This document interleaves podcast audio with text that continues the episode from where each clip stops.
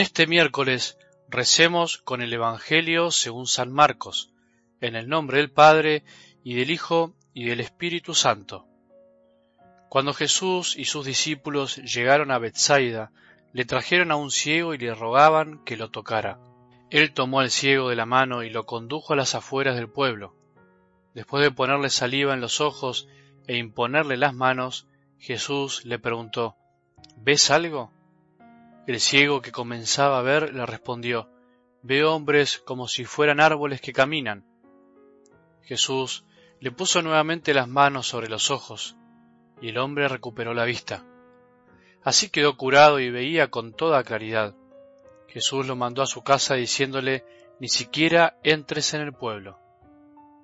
Palabra del Señor.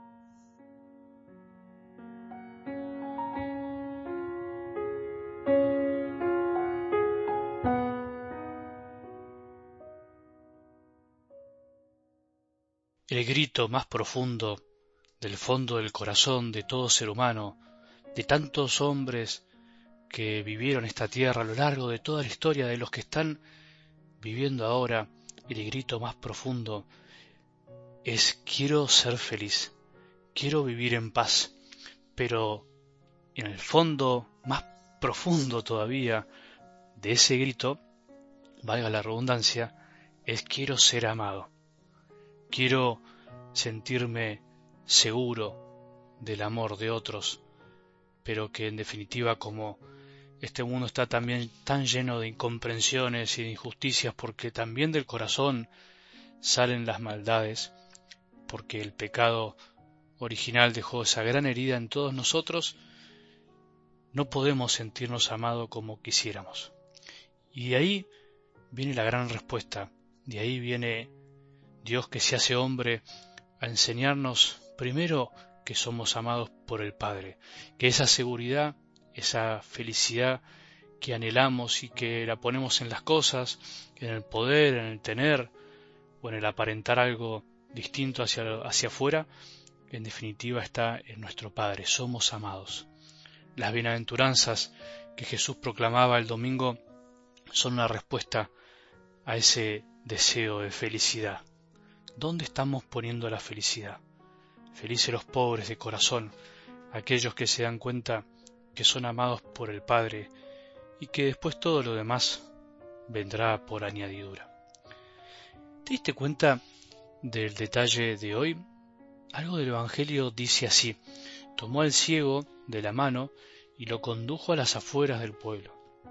Un milagro de Jesús, diríamos nosotros, personalizado, o por cuotas también.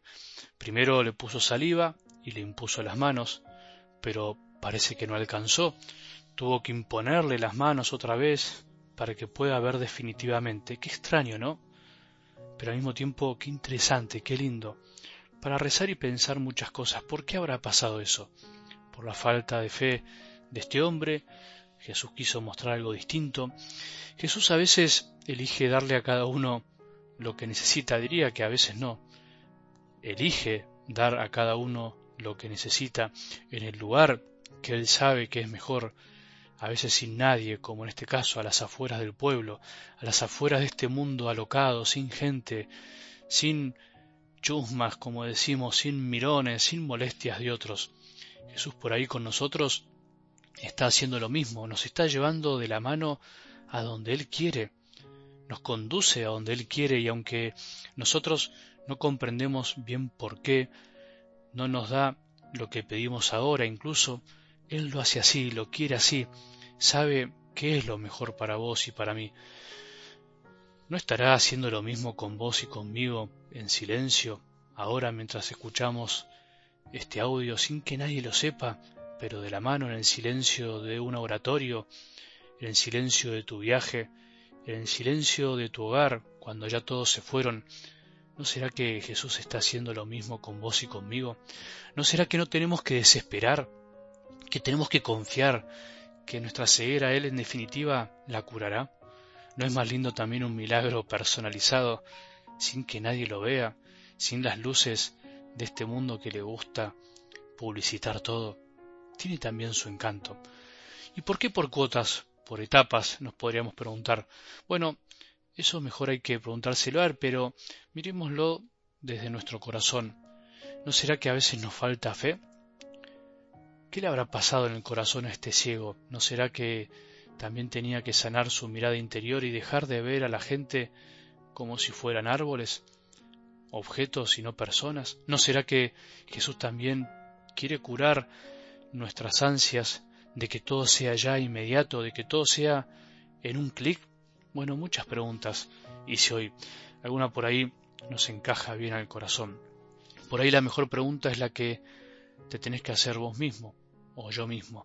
¿No será que la curación de nuestra ceguera también es un proceso, como todo en la vida, y que es lindo ver cómo nuestro Maestro nos acompaña de la mano hasta que podamos ver bien? Mientras tanto, luchemos interiormente para dejar de ver a los hombres, a nuestros más queridos, a los que andan por ahí, a los que están en la calle, a los más pobres, a los menos queridos, como si fueran árboles que caminan. Son hijos de Dios, como vos y como yo, son hermanos nuestros, y nos perdemos de algo si no vamos aprendiendo a mirarlos bien. Que Jesús nos lleve, nos conduzca de la mano a donde Él quiera, para curarnos definitivamente de nuestras cegueras. Que tengamos un buen día y que la bendición de Dios, que es Padre misericordioso, Hijo y Espíritu Santo, descienda sobre nuestros corazones y permanezca para siempre.